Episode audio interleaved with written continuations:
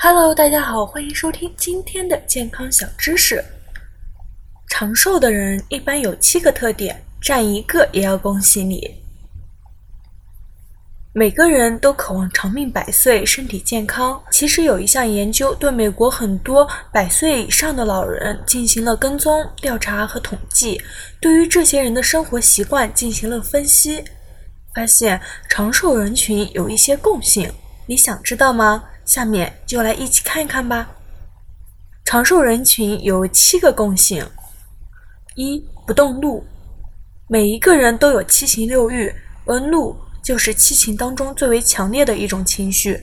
如果经常发怒，那么会导致气机不畅，长期以往会出现气逆跟气滞的现象，很容易因此而患上心脑血管疾病。因此，一些比较长寿的人们都不会轻易动怒的。容易生气的人，在遇到不开心的事情之后，一定要注意克制，也可以寻找到一定的方法来转移目标、转移情绪，让自己的心情冷静下来。二、少欲望，养生其实主要的途径还是养心，而想要达到养心的效果，主要还是要养神。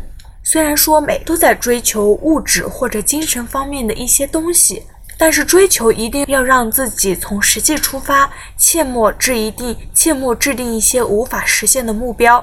如果最终失望，那么很容易感受而痛苦。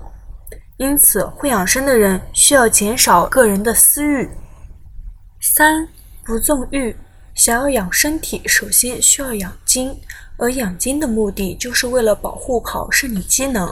如果长期如此，首先会影响到生理机能。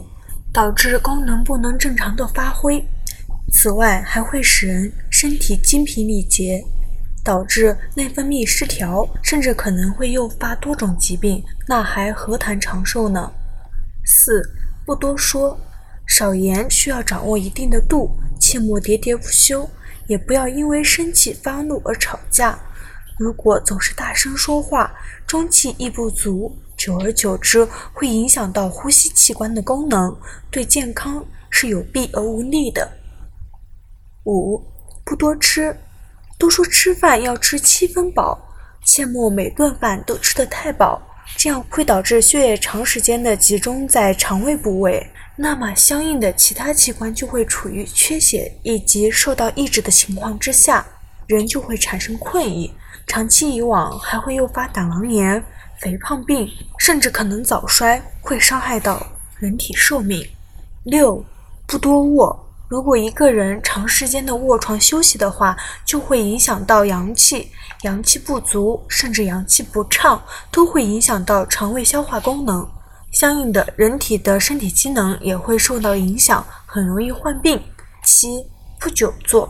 老话说，久坐伤肉。长期以往会导致气血不畅，甚至可能导致下肢萎缩，影响到正常行走，导致下肢静脉血栓出现。尤其是老年人，更加要避免。好了，今天的健康小知识就到这里，感谢大家的收听，大家要多多收听，多多点赞。